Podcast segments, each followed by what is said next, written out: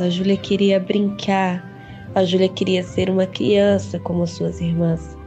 Ela queria estar em parques e praças, ela queria estar em playgrounds, ela queria estar nos lugares onde as irmãs estavam. Mas como fazer isso acontecer se parques e praças ainda não tinham brinquedos inclusivos que possibilitasse para que uma criança que tem muito medo de piscina de bolinha, pula-pula e que não saía da sua cadeira de rodas para brincar nesses brinquedos comuns, pudesse ter acesso a brincar livre. Lilian tinha dois anos quando começou a perguntar para a mãe, a engenheira Débora Batista, por que não podia brincar com a sua irmã, a Júlia, que tinha cinco anos na época. Júlia tem uma síndrome genética rara, uma condição que causa um atraso neurológico, psíquico e motor. Ela não andava e não falava. Mas Lilian queria brincar com a irmã. E Débora, como toda mãe, se empenhou para realizar o sonho da filha. Não foi simples. Entre o primeiro pedido de Lilian e a primeira vez que as meninas compartilharam um brinquedo, foi uma longa jornada que durou seis anos e ilustra a dificuldade para encontrar produtos e serviços para pessoas com deficiência no Brasil. Os desafios dos negócios inclusivos vão ser o tema desta edição do podcast Repórter Record TV Minas. Durante quatro dias, o repórter Gabriel Rodrigues e eu, Ana Paula Pedrosa, ouvimos histórias de pessoas que criaram negócios porque não encontravam no mercado os produtos ou serviços que parentes e amigos com deficiência precisavam para ter mais autonomia e mais qualidade de vida. E são essas histórias que vamos contar neste podcast, em duas matérias especiais para a Record TV Minas e no portal R7. Para conseguir que as filhas brincassem juntas, Débora procurou brinquedos de playground que fossem inclusivos. Ela só encontrou em uma fábrica no Paraná, a quase mil quilômetros de distância de Contagem, na região metropolitana de Belo Horizonte, onde mora. E tinha ainda um outro problema o preço. Cada brinquedo custava mais ou menos 5 mil reais. Era muito para as possibilidades financeiras dela. Mas pensa que ela desistiu? Essa não era uma opção. Ela e uma amiga, que também é mãe de uma menina com deficiência, criaram uma vaquinha que arrecadou 18 mil reais.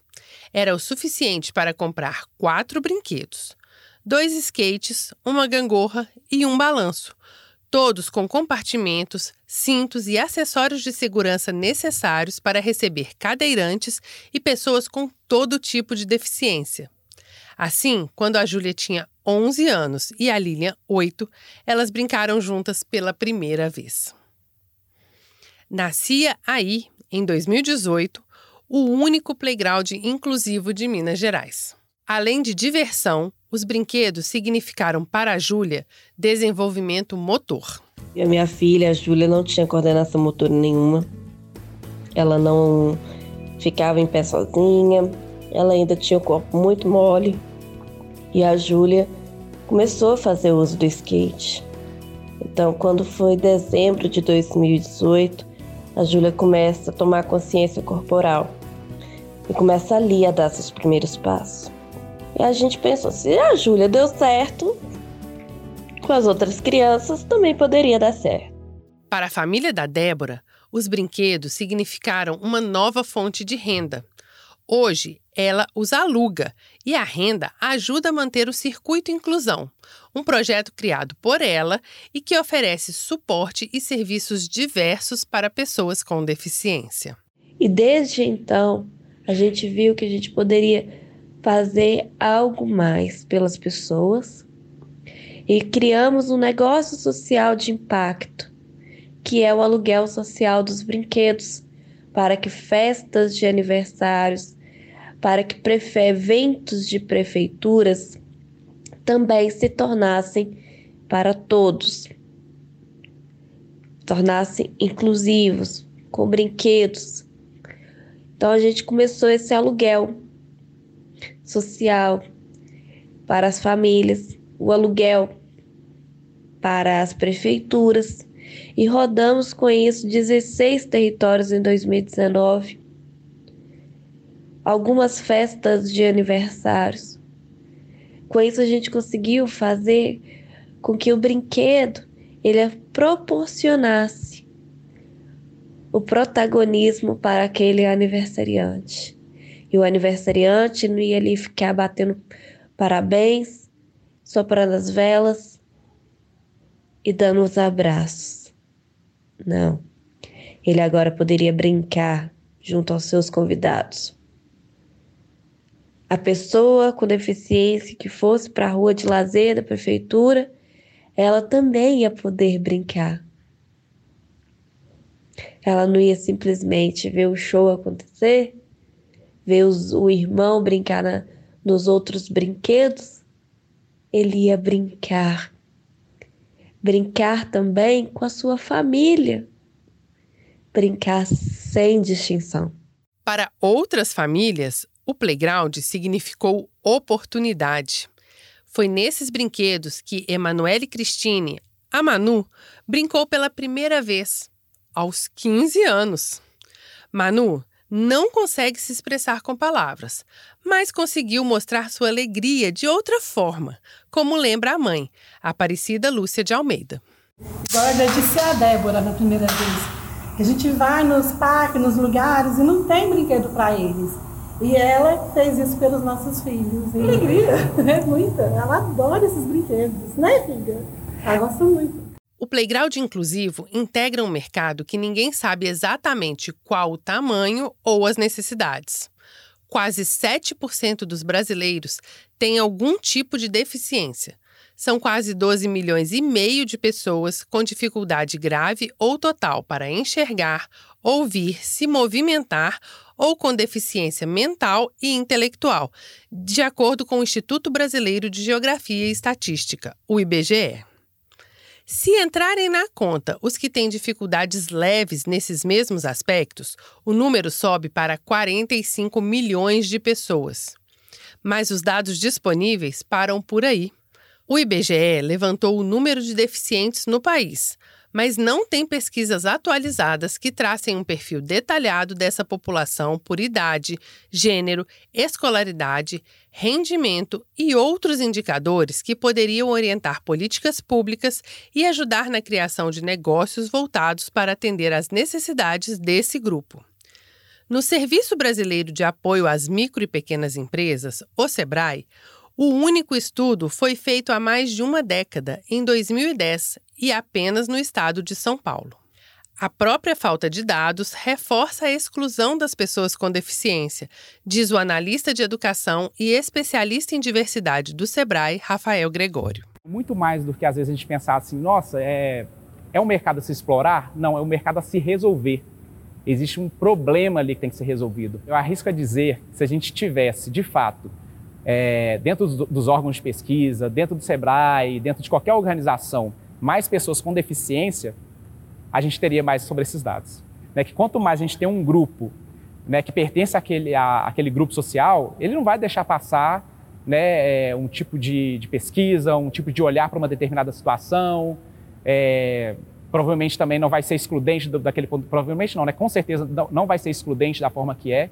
Então acho que a falta de, dessas pessoas é, na, no espaço de tomada de decisão e fazendo, gerindo, todo, todo é, estando na frente né, como liderança nos negócios também, é o que faz a gente não ter muitas das vezes todas essas informações. Obviamente, não exclui a responsabilidade de que as pessoas que não pertencem a grupos minorizados assumam a responsabilidade de fazer isso.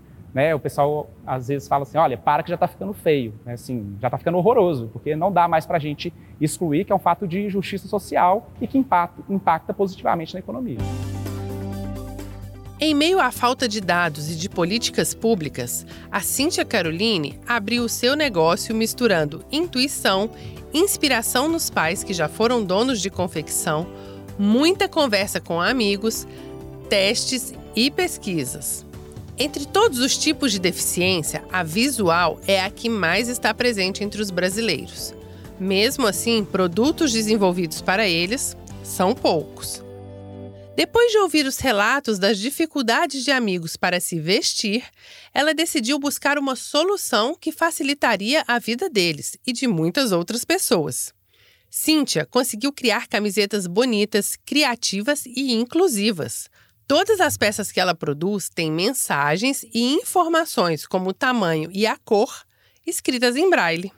A Costuras do Imaginário nasceu, a ideia surgiu quando eu estava na casa de alguns amigos que são deficientes visuais e eles estavam me contando como eles fazem para decorar o guarda-roupa. Então eles me contavam que aquela blusa que tem aquela golinha diferente é verde, então eles decoravam dessa forma. Aquela outra que tem aquela manga com aquele detalhe é azul. Então eles estavam me contando esses relatos assim diários, né, de memória mesmo do guarda-roupa, como eles faziam. E eu que cresci em meio a tecido, tinta, serigrafia, meus pais trabalharam com confecção a vida inteira. Então desde pequena eu sempre tive envolvida nesse universo da estamparia. E aí eu comecei a imaginar como eu poderia é, auxiliar, né, aquilo que eles estavam me relatando, aquela dificuldade que eles estavam me relatando. E aí na hora eu falei, gente, tive uma ideia, vou fazer uns testes, depois eu volto para a gente conversar. E aí fui para casa e fiz vários testes da estamparia em braille. E na época pesquisei várias referências, né, se já tinha isso no mercado, se já tinha gente trabalhando com isso. Não achei nada, nada, nem um, uma faísca de luz, assim, de ideia que pudesse me ajudar. Então, foi tudo na base da minha intuição mesmo e da minha criação. E aí fiz vários testes até chegar no relevo ideal, na altura certinha da tinta, nos tecidos ideais, que são os tecidos planos, que são melhores para a leitura do braille. E aí levei de novo uma camiseta com a mensagem escrita em braille, com o tamanho em braille, a cor em braille. Então, quando um desses meus amigos pôde ler a mensagem que eu tinha escrito, a cor da camiseta, o tamanho. Na hora ele se emocionou assim, falou: Cintia, não acredito que você conseguiu fazer. E um detalhe importante: apesar de essas iniciativas normalmente nascerem de uma vontade de melhorar a vida de alguém, nada disso é favor. São negócios que se sustentam e nos quais vale a pena apostar. A Cíntia sabe disso é a minha forma de vida. A Costuras do Imaginário é, é onde eu pago os meus boletos, é onde eu vivo, toda a minha renda vem dessa marca. Então, assim, não é fácil, como não é fácil para qualquer pequeno empreendedor, assim, independente se você está dentro do mercado de moda inclusiva ou não. É difícil a gente começar uma marca, é difícil a gente é, se fortalecer no mercado, conseguir clientes, ter esse crescimento, né? É gradual mesmo. Mas é possível, é possível como qualquer outro negócio. Contratar pessoas com deficiência também é possível e traz benefícios para as empresas, para as famílias e, claro, para a própria pessoa com deficiência. Quem garante é o Leonardo Gontijo, fundador e presidente do Mano Dal, uma ONG que ajuda centenas de pessoas com deficiência intelectual. Ela foi criada inspirada em seu irmão, o Eduardo, que tem síndrome de Down. E, entre outros projetos, desenvolveu uma metodologia de apoio ao trabalho e já colocou dezenas de pessoas com deficiência no mercado de trabalho. A gente trabalha desde fomentando nos jovens a vontade de trabalhar, fomentando nas empresas essas habilidades e na família despertar para o benefício. Porque tem muitas famílias que dizem, ah, não, ele vai ganhar o mesmo tanto, talvez, com benefício, tem algumas famílias têm benefício, mas não é por isso. É o orgulho de ter um crachá, é o orgulho de ter amigos, o orgulho de trabalhar, né, da autoestima. Então a gente trabalha muito com isso. E hoje a gente já colocou mais de 50 pessoas no mercado de trabalho com essa metodologia.